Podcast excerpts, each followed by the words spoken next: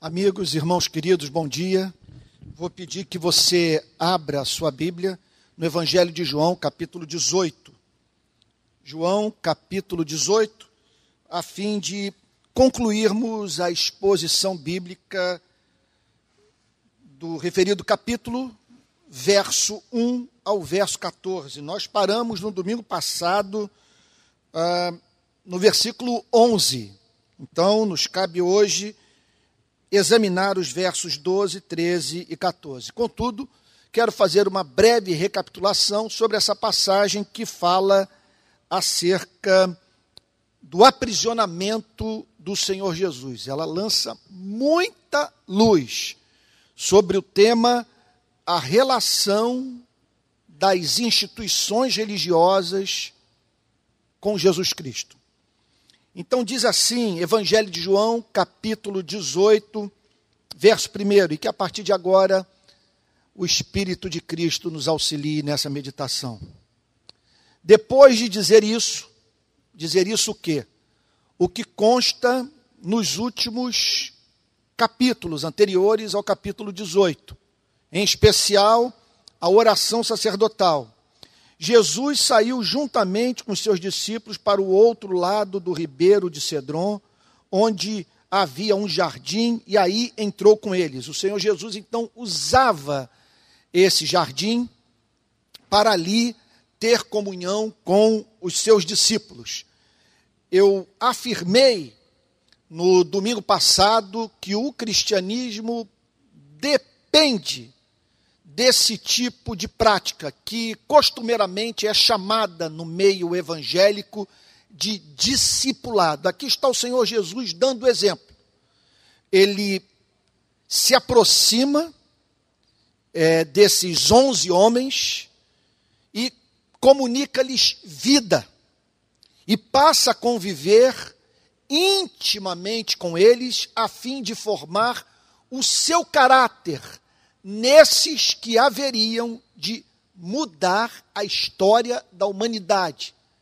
Porque não resta dúvida que a partir desta relação, o mundo recebeu um formato completamente novo. E a igreja passando a ser administrada de uma forma também completamente nova, porque é a partir desse fundamento, que a Bíblia diz que a igreja está alicerçada sobre o fundamento dos profetas e dos apóstolos, essa igreja é construída a fim de manifestar a beleza de Deus ao mundo. Então é essencial que você identifique na sua vida essas pessoas para as quais, de uma forma mais íntima, você comunicará aquilo que recebeu da parte de Deus. Verso 2. Judas, o traidor, Judas, o traidor, fazia parte, portanto, do grupo de 12 homens, que agora caiu para 11, porque essa altura Judas já havia abandonado o Senhor Jesus e os demais apóstolos. Então Judas recebeu todo esse investimento de Cristo, foi dotado, isso que é uma coisa impressionante, de graça para operar milagres, viu a glória de Cristo, ouviu a pregação de Cristo, testemunhou os milagres de Cristo, participou de algo como o Sermão da Montanha, e, contudo, não se converteu, entrando para a história como o traidor. E são esses que causam as desgraças mais sentidas pela igreja, os de dentro, e que se deixam trair, que pouco proveito tiraram das oportunidades raras que Deus lhes concedeu de conhecerem mais intimamente o seu Criador. Então, observe que nem sempre pessoas se afastam do Evangelho por erro, por omissão, por indiferença por parte da igreja, da sua liderança e do pastor. Judas, vamos assim dizer, foi pastoreado, foi cuidado por Cristo, foi objeto do seu amor. E, contudo, pouco caso fez da revelação e de manifestação tão especial da bondade divina. Então, Judas, o traidor, também conhecia aquele lugar. Então, Judas havia participado de dos encontros naquele jardim, no jardim do Getsemane. Então veja, portanto, como que a vida de Judas foi coberta pela misericórdia de Deus. Então não seja romântico com relação à igreja. Aqui nós temos entre os doze um que é chamado de traidor. Nós não podemos lidar com a igreja é, partindo da romântica pressuposição que, pelo fato de encontrarmos pessoas dentro de um templo, ali estamos num lugar onde não há contradições, onde não há intrigas, onde não há ódio. É uma coisa impressionante. Eu ontem fiz um comentário nas redes sociais sobre um hino belíssimo que nós cantávamos nos anos 80, é, que dizia assim: Ó, vinde vós os povos de todas as nações, erguei-vos e cantai com alegria, fazei no ar soar a nova melodia que Jesus Cristo traz libertação. É tempo de vencer a vil escravidão que em vós exercem homens ou ideias. É tempo de dizer que só Deus pode ser o único Senhor da humanidade. A verdade vos libertará. Sereis em Cristo verdadeiramente livres. Vinde todos, vinho a vinde já, e celebrai com alegria a vossa libertação. E aí tem uma estrofe que é de arrancar lágrimas. E vós os oprimidos, e vós os explorados, e vós os que viveis em agonia, e vós os cegos coxos, e, vós, e vós cativos sós, sabei que em breve vem um novo dia. Um dia de justiça, um dia de verdade, um dia em que haverá na terra paz e que será vencida a morte pela vida e a escravidão, enfim, acabará. Que hino lindo, gente. Contudo, o que eu comentava é uma frase de uma estrofe que, tirada do contexto mais amplo dessa belíssima canção, que me parece portuguesa, não tem sentido nenhum. Quando o autor diz que é, que Deus é o único Senhor da humanidade. Essa frase, tirada do seu contexto, cabe tudo. Porque o nome de Deus pode ser usado para o diabólico. O nome de Deus pode ser usado para justificar a escravidão, o banho de sangue, a exploração, a injustiça, a desigualdade. O nome de Deus pode ser usado para envergar o espírito humano. Pregadores podem, em nome de Deus, botar sobre os ombros dos homens e mulheres fardos pesados que adoecem a alma. Agora, o impressionante é que, mesmo entre aqueles que ofereceram as mais belas definições. As mais próximas da verdade. Respostas para a pergunta: quem é Deus? Ele se revelou à humanidade. Onde encontrar esta revelação? É possível nela discernir a sua vontade? como cumpri-la? Mesmo entre estes que ofereceram as respostas mais precisas, nós vamos encontrar pessoas cujas vidas não foram tão belas e tão verdadeiras quanto aquilo que pregaram. Então aqui está o exemplo de Judas para nos chamar a atenção para o fato que toda igreja local é um corpo misto. Eu insisto neste ponto. Ela é composta por filhos da luz e filhos das trevas. E se você lidar de peito aberto com a igreja, relacionando-se com a instituição, repito, de modo romântico, vai chegar a hora em que, por confundir a instituição religiosa com a pessoa do próprio Deus, você vai perder o encanto pela igreja e pelo seu Criador. Daí a necessidade de separarmos Deus, a pessoa de Deus, o ser de Deus, seus atributos, das instituições religiosas. E daí a importância imperiosa de que quando ouvirmos alguém falar no nome de Deus, que façamos uma pergunta, mas qual é o conceito que esta pessoa tem de Deus?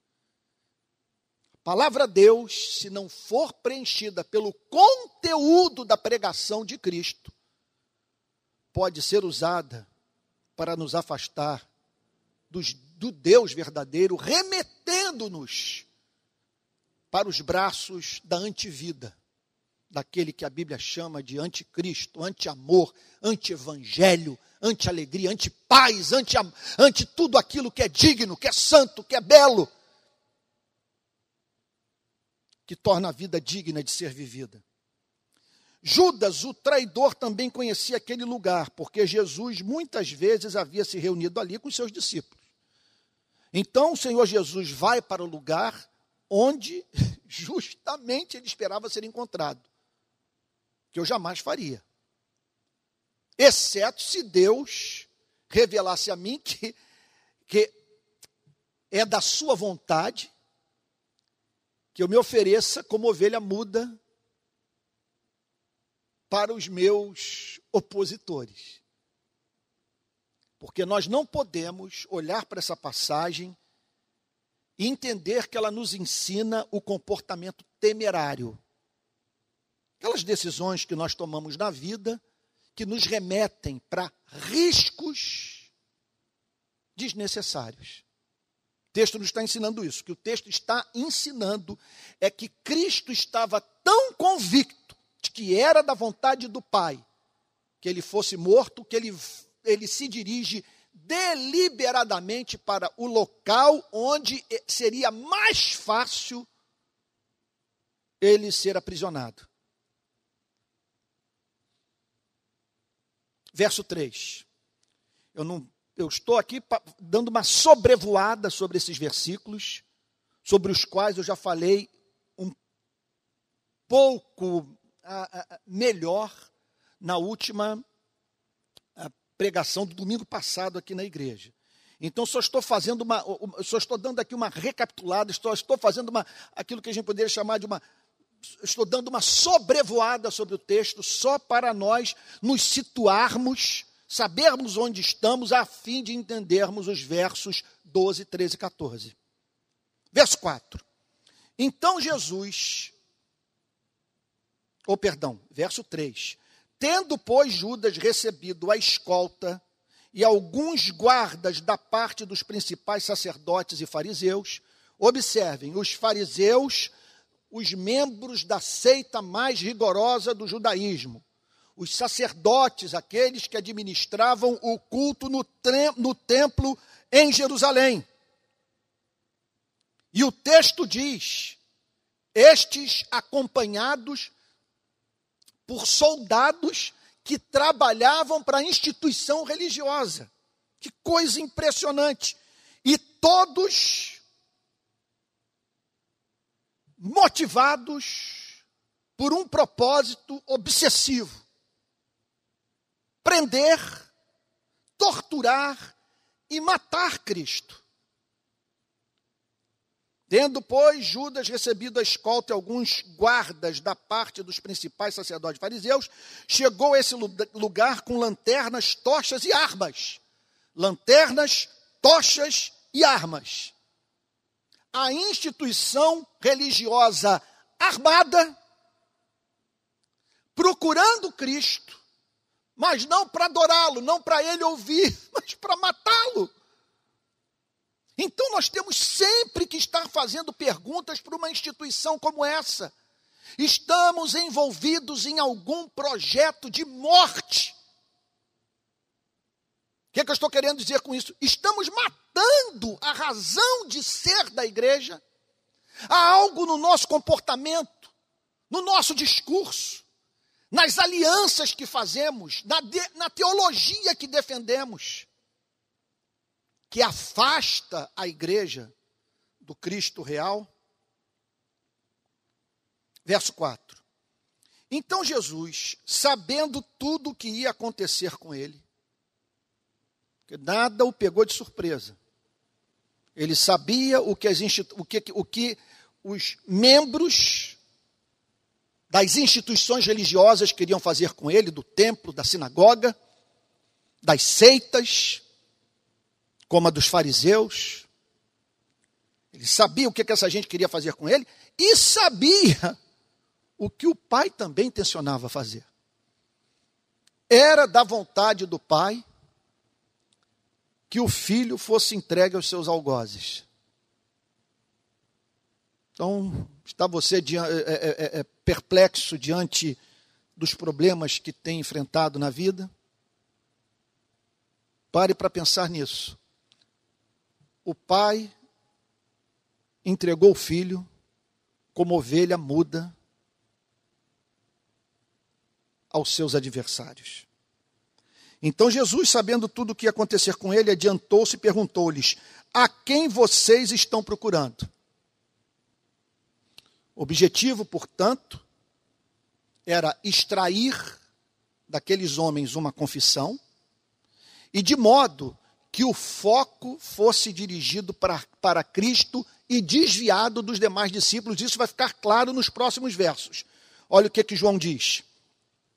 Eles responderam: A Jesus, o Nazareno.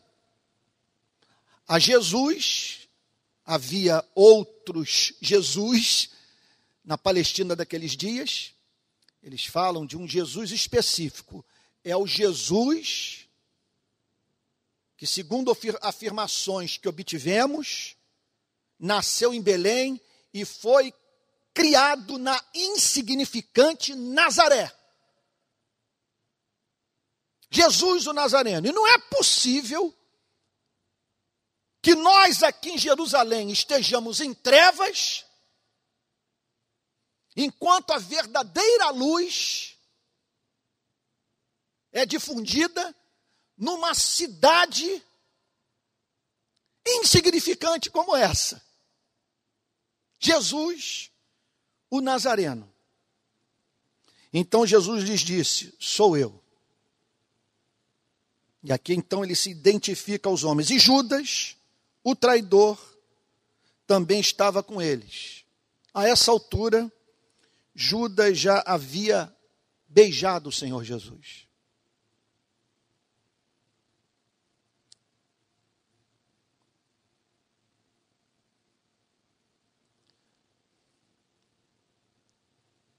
Olha,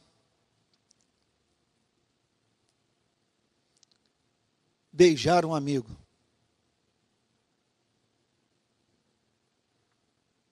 Eu olho para essa história e fico pensando nas declarações levianas de amor que nós fazemos na igreja.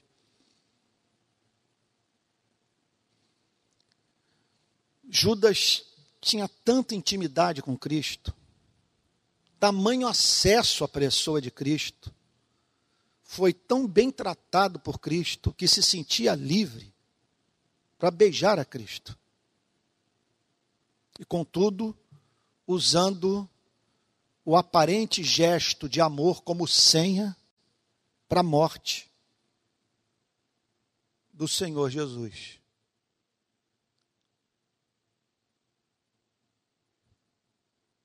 Meu Deus. Ora, Judas, o traidor, também estava com eles quando Jesus lhes disse: Sou eu. Recuaram e caíram por terra.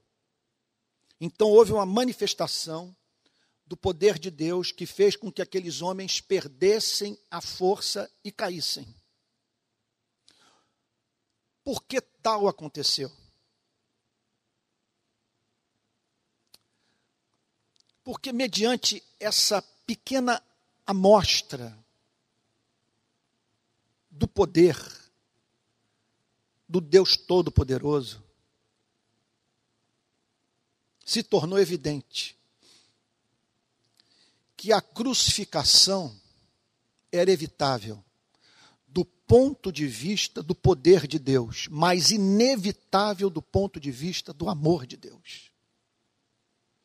Deus não podia usar do seu poder para evitar a morte de Cristo, uma vez que o amor exigia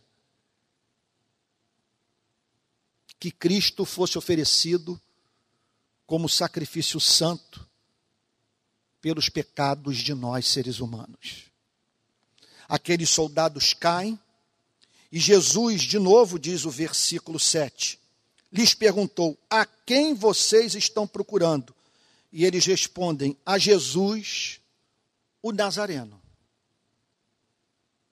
Então Jesus disse: é interessante, Jesus o Nazareno, era o que eles conheciam de Cristo.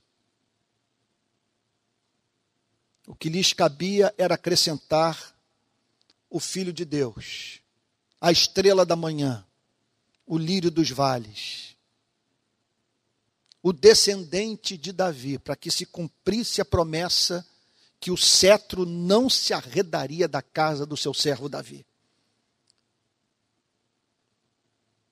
Eles podiam dizer Jesus o Nazareno, mas não podiam afirmar Jesus o Cordeiro que tira o pecado do mundo, porque estavam cegos. Então Jesus disse: Já lhes falei que sou eu. Se é a mim que vocês estão procurando, deixem que estes vão embora. Com isso, o Senhor Jesus, conforme acabei de dizer, age de modo que os sacerdotes, os fariseus, os soldados do templo tirassem o foco dos discípulos e o colocasse na pessoa de Cristo. Por que Cristo o fez?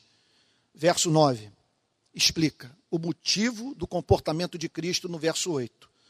Ele disse isso para se cumprir a palavra que tinha dito anteriormente: Não perdi nenhum dos que me deste. O leitor desatento pode ser levado à conclusão que Cristo está falando nessa passagem sobre preservação da vida biológica dos discípulos. Mas não é sobre isso que o Senhor Jesus está falando. Porque a promessa é que nenhum dos onze se perderia porque eles haviam sido separados na eternidade para essa redenção. Para tal, para que, para que Deus leve a cabo a promessa de que os herdeiros da salvação jamais haverão de perdê-la, duas operações da graça têm que ser levadas a cabo na vida de cada verdadeiro convertido. Em primeiro lugar, a obra do Espírito Santo. O Espírito que ilumina, o Espírito que encoraja, o Espírito que consola, o Espírito que, numa crise monumental como essa que a humanidade está atravessando, mantém a chama de fé acesa no coração dos eleitos. Agora, paralelo a isso, nós precisamos também, para que a promessa se cumpra, que Deus, pelo seu governo providencial, regule a vida, de maneira que jamais passemos por provas que não sejamos capazes de suportar. Por isso, naquela noite, a promessa se cumpriu. Porque os discípulos não dariam conta naquele momento de suas vidas, de passar pelo que Cristo haveria de enfrentar. Seria demais para eles levar cusparada, ficar nus diante de uma tropa inteira.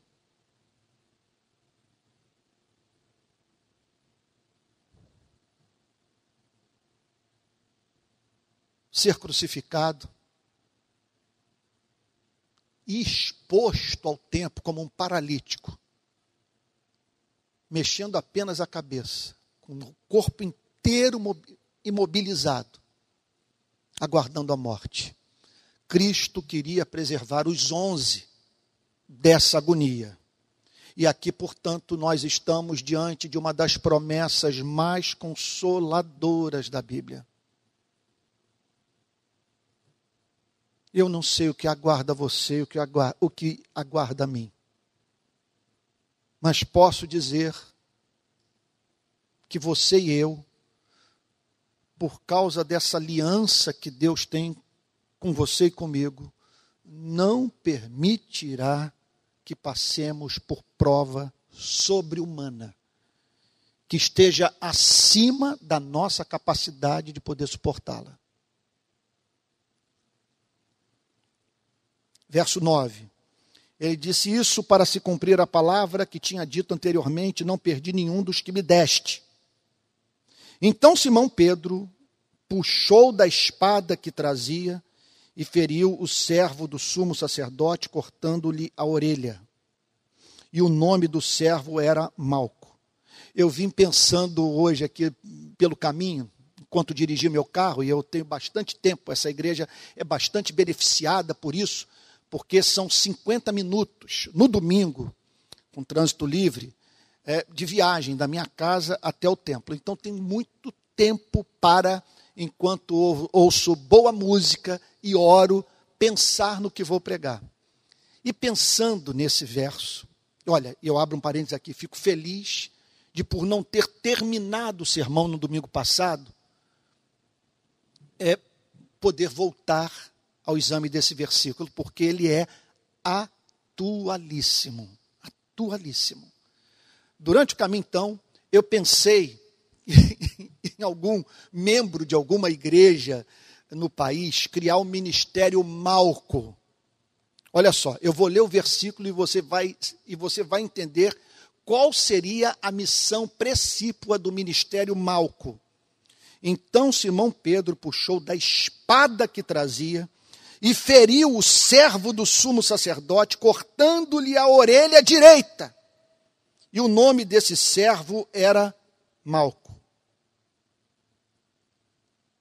Todos nós conhecemos a história de como que o Senhor Jesus curou Malco, restaurando a sua orelha de uma forma milagrosa, mais um sinal que não tocou corda do coração dos algozes de Cristo. Mas em que consistiria, portanto, o ministério Malco? Em curar pessoas que foram feridas pela igreja.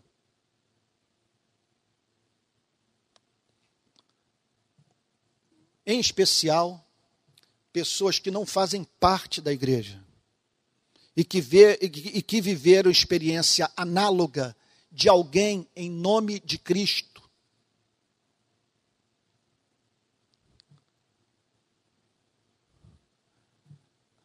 ferir o que não conhece a Jesus. E que depende do testemunho dessa mesma igreja que o feriu para conhecer a Cristo. Então, essa é uma passagem que fala sobre o zelo, eu vou usar aqui o português da rua popular, uma linguagem deliberadamente dura. Nós estamos aqui diante do zelo burro.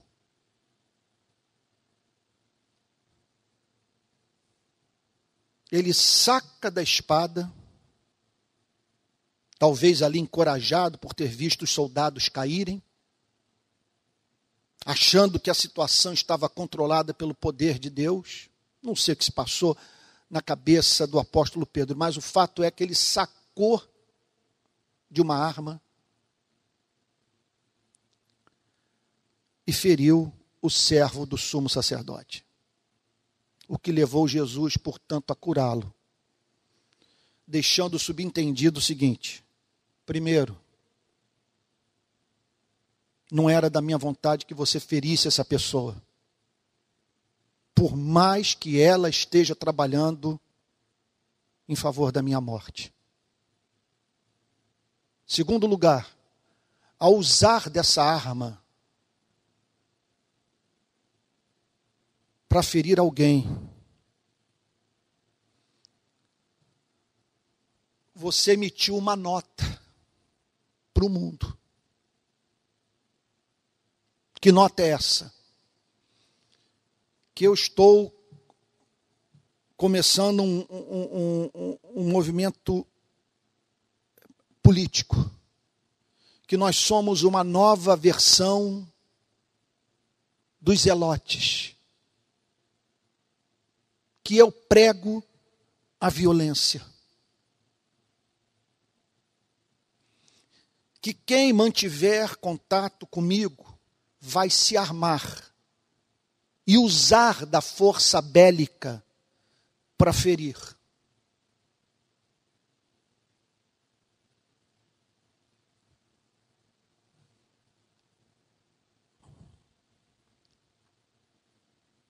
Eu não tenho como mensurar no presente momento da história do nosso país a quantidade de manifestações desse zelo sem entendimento. De pessoas que, em nome da defesa, da suposta defesa do Evangelho, da honra de Cristo, ou dos valores da moral evangélica, ferem o próximo.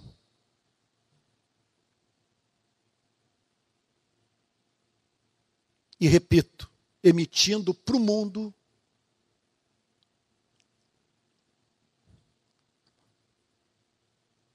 uma mensagem equivocada que faz com que pessoas imputem à fé cristã aquilo que nada mais representa do que o comportamento irracional, estúpido, ignorante, insensível de uma igreja que ou não conhece a Deus, ou que permanece na sua infância espiritual. E o nome do servo era Malco. Mas Jesus disse a Pedro: guarda a espada na bainha. A espada que a igreja tem que usar é outra. É a espada de dois gumes, que é poderosa para separar juntas e medulas. Tão perfeita, tão reveladora da condição do coração humano que ela é capaz de dividir o indivisível, de separar, de separar alma e espírito. A arma de vocês é o martelo que esmiuça a penha. É a pregação da minha palavra no poder do Espírito Santo, num contexto de uma igreja que caminhe em santidade. Guarde a espada na bainha. Por acaso não beberei o cálice que o Pai me deu? E aqui o Senhor Jesus, portanto, afirma que a vida pode ser comparada a diferentes espécies de cálices que Deus oferece a cada um de nós. Às vezes esse cálice é o vinho puro, precioso, inebriante, que traz alegria à vida. Às vezes esse cálice é o cálice que atordoa, é o cálice amargo, que gera dor excruciante.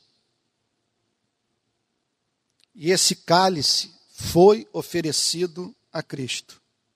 Por acaso não beberei o cálice que o Pai me deu?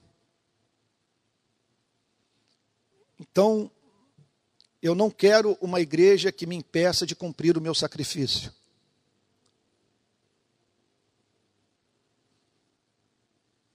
Eu chamo a minha igreja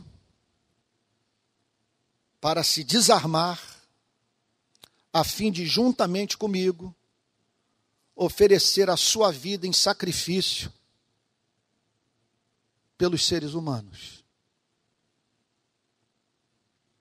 Esse cálice de Cristo, sobre o qual a Bíblia fala extensamente, representava o momento derradeiro do ministério de Cristo, o cumprimento da sua principal missão,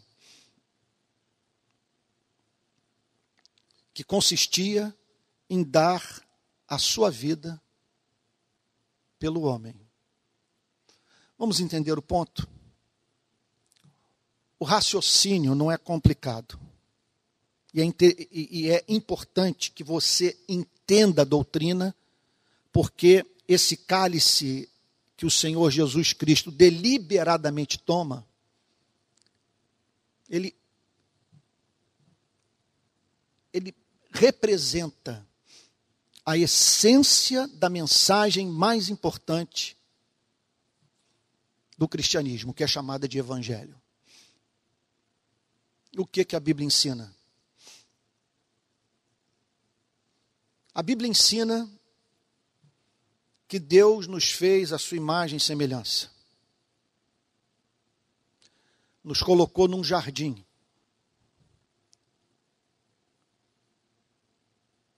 E a Bíblia o apresenta como um Deus descomplicado, apresentando para os seres humanos o razoável. Parafraseando a Bíblia, poderia dizer assim: Eu os fiz segundo o modelo da minha própria vida. Vocês têm características que são minhas. Eu lhes dei uma consciência. Os dotei da capacidade de saberem o modo de viver capaz de glorificar o meu nome. E está escrito na consciência de vocês, naquele tempo não tinha Bíblia. A Bíblia estava na mente do ser humano, na mente dos nossos pais, da primeira geração de humanos. O que eu peço de vocês é razoável. Não vou pedir nada complicado, nada que vocês não possam dar. Eu peço amor que vocês me amem. E em conexão a isso, que vocês amem a tudo que eu amo. E eu sou doido por esses seres que eu fiz a minha imagem e semelhança. E que fique claro para vocês que por eu ser santo, não vou tolerar que vocês vivam vida oposta à minha vontade.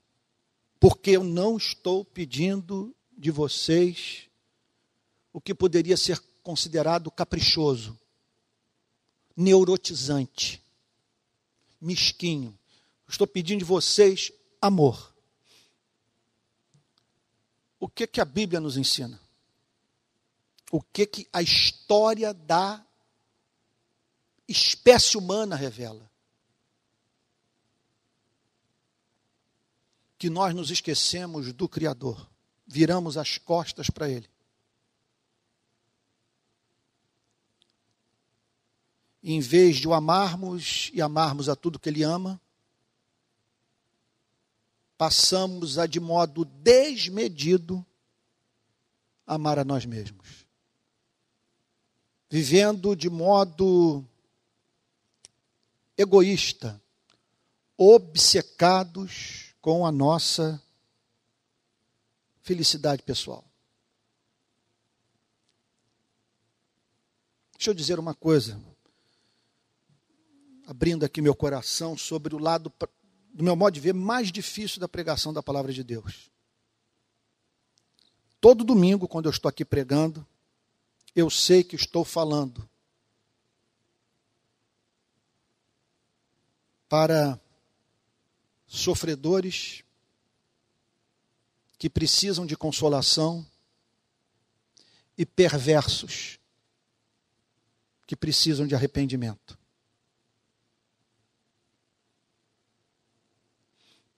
Não é fácil, em alguns momentos da mensagem, dirigir a pregação para os que precisam de arrependimento, enquanto sei que estou sendo ouvido por pessoas que estão em agonia.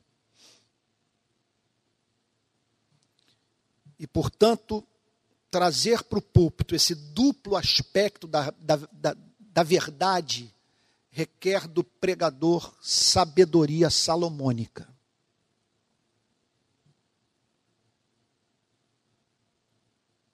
A nossa espécie se afastou de Deus.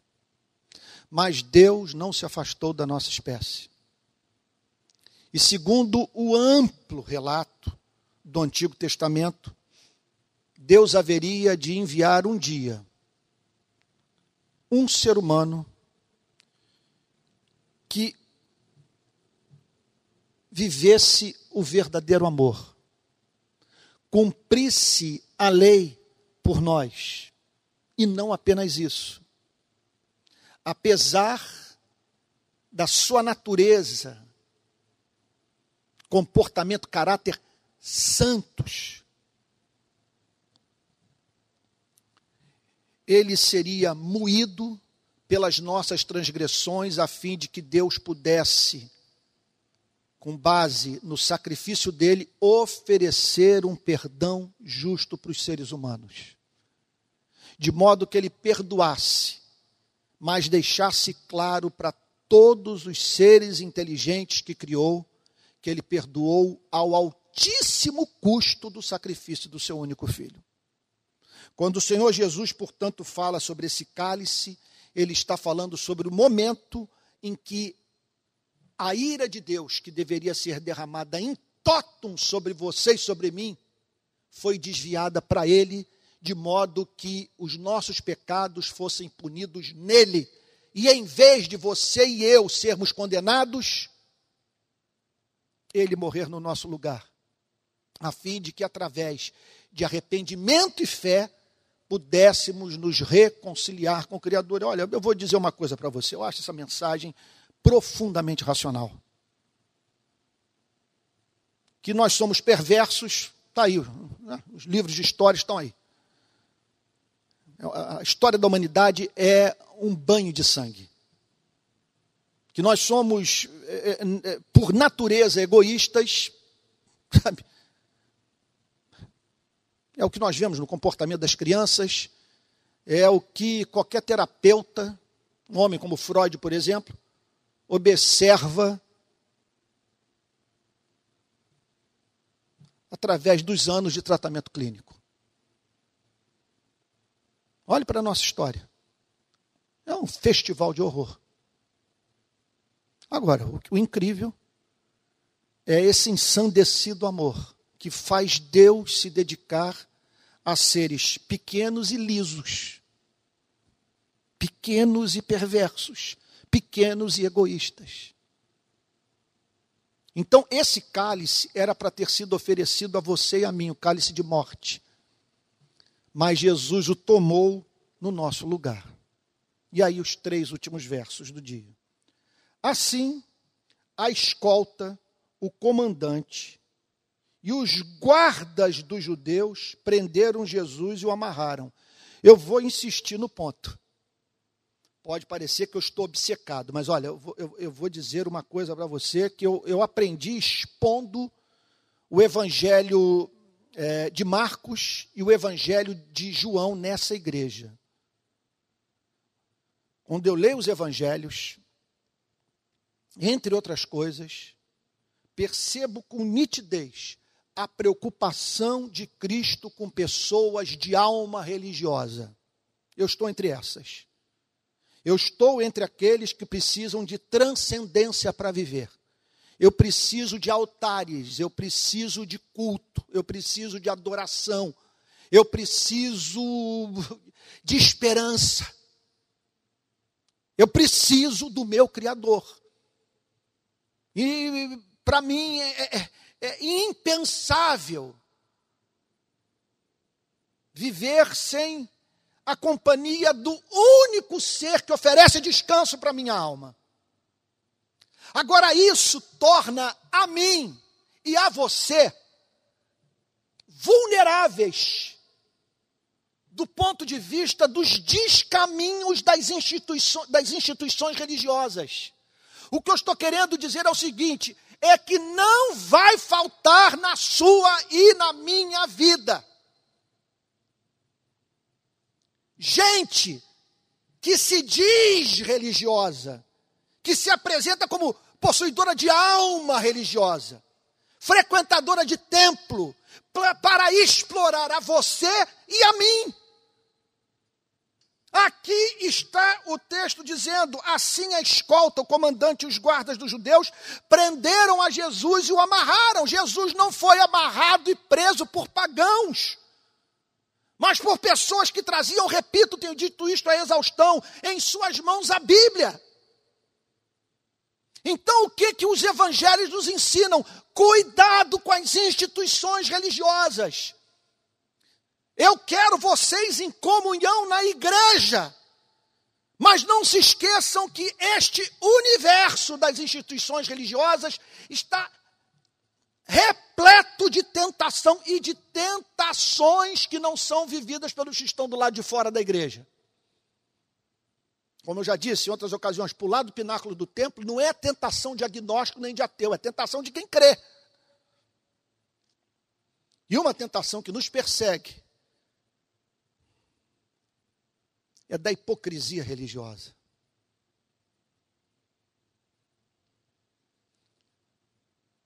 E por vermos pessoas de peito aberto lidando conosco, por sermos religiosos e contarmos com seu respeito,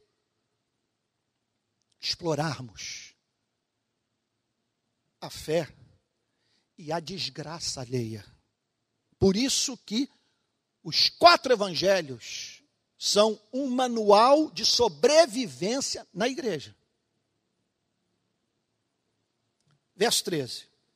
Então o levaram primeiramente a Anás, o sogro de Caifás, sumo sacerdote naquele ano. Levaram o sumo sacerdote na presença do sumo sacerdote. Levar o verdadeiro sacerdote na presença, a presença daquele que pode exercer o ofício, mas sem ser portador daquela dignidade que faz com que o exercício do ofício seja reprodução do trabalho sacerdotal do verdadeiro sumo sacerdote, Jesus Cristo, nosso Senhor.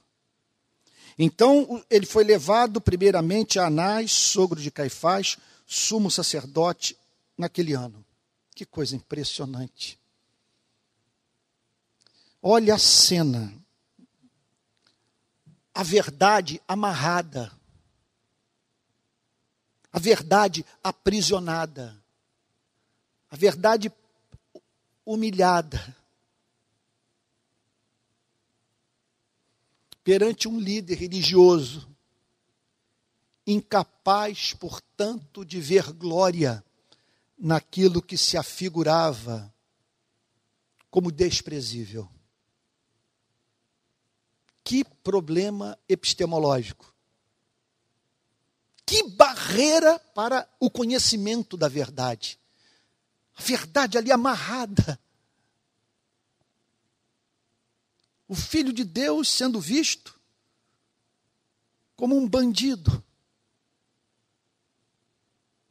E o homem impedido de ver a manifestação velada da verdade. Último versículo, e aqui nós terminamos essa exposição sobre o aprisionamento de Cristo.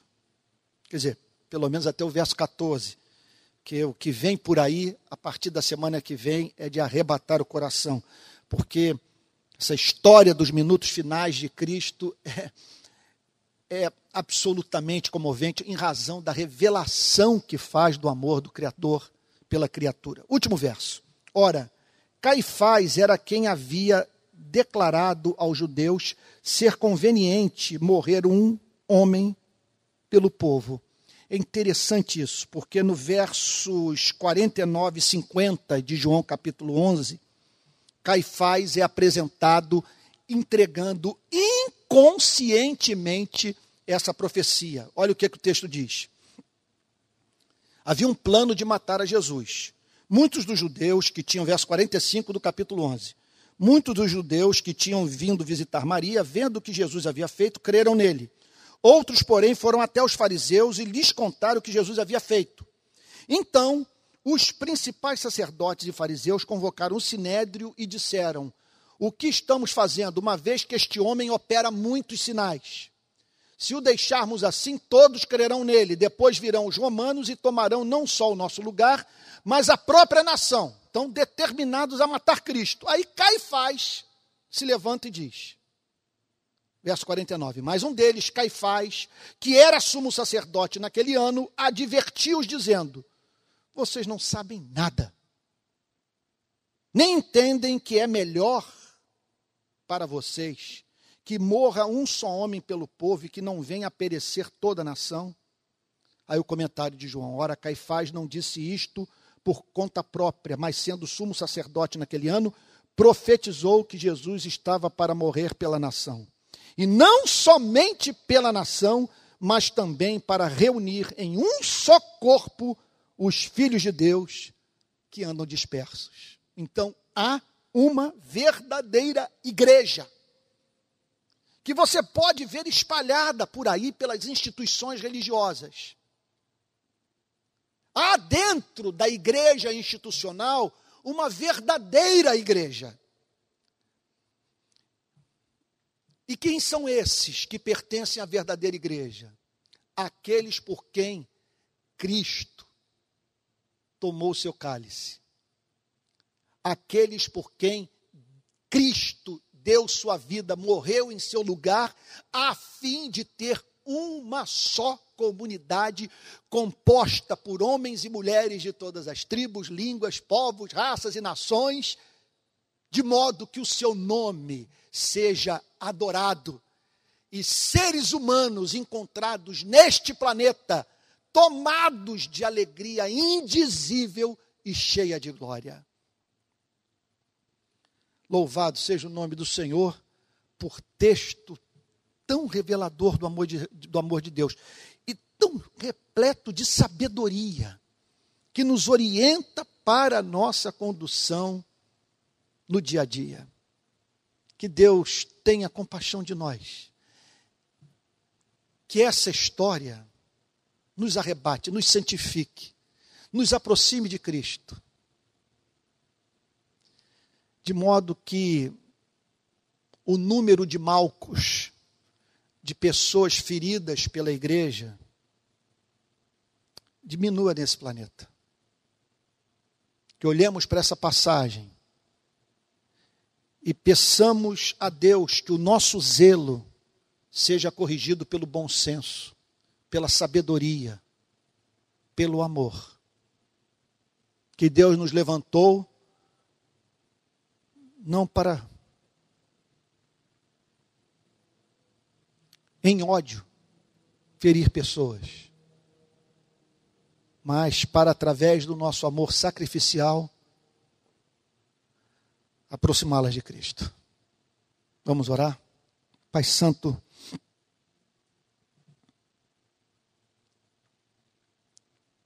nós rogamos a Ti que tudo isso seja muito real nas nossas vidas.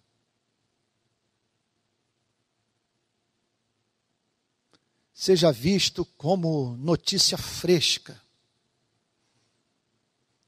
que nos remete para o que aconteceu no tempo e no espaço, e que nos coloca perante um ser histórico e que está entre nós.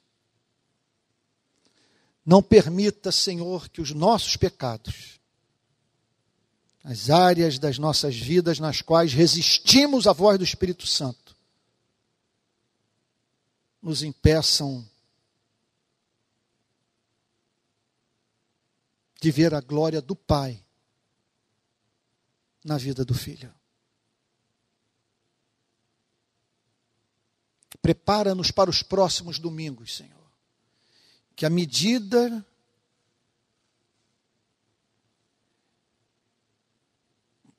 que mergulharmos no texto, tomando conhecimento gradativo da paixão de Cristo, do que ele viveu nas suas últimas horas de vida, Senhor, que à medida que essa revelação da verdade nos for feita, que o nosso coração seja enternecido e que possamos dizer que ele ardeu por conta do contato com tamanho amor. Amor não de palavras, amor encarnado, amor que se deu por nós. Não permita que o nosso coração se torne enregelado, Senhor. Não permita que os pecados da presente geração nos façam perder de vista que teu reino é verdadeiro, que tu tens verdadeiros súditos nesse planeta, que tua palavra continua operando, que tu estás formando progressivamente um povo um templo, um templo vivo para a manifestação da tua glória. Quem há que possa discernir as próprias faltas, Senhor? Absolve-nos das que nos são ocultas. Afasta de nós as nossas transgressões. Revela um amor misericordioso maior do que as nossas transgressões, de modo que tomemos alento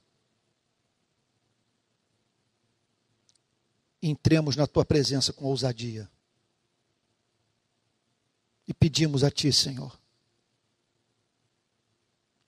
crie em nós um coração puro, renova em nós um espírito reto.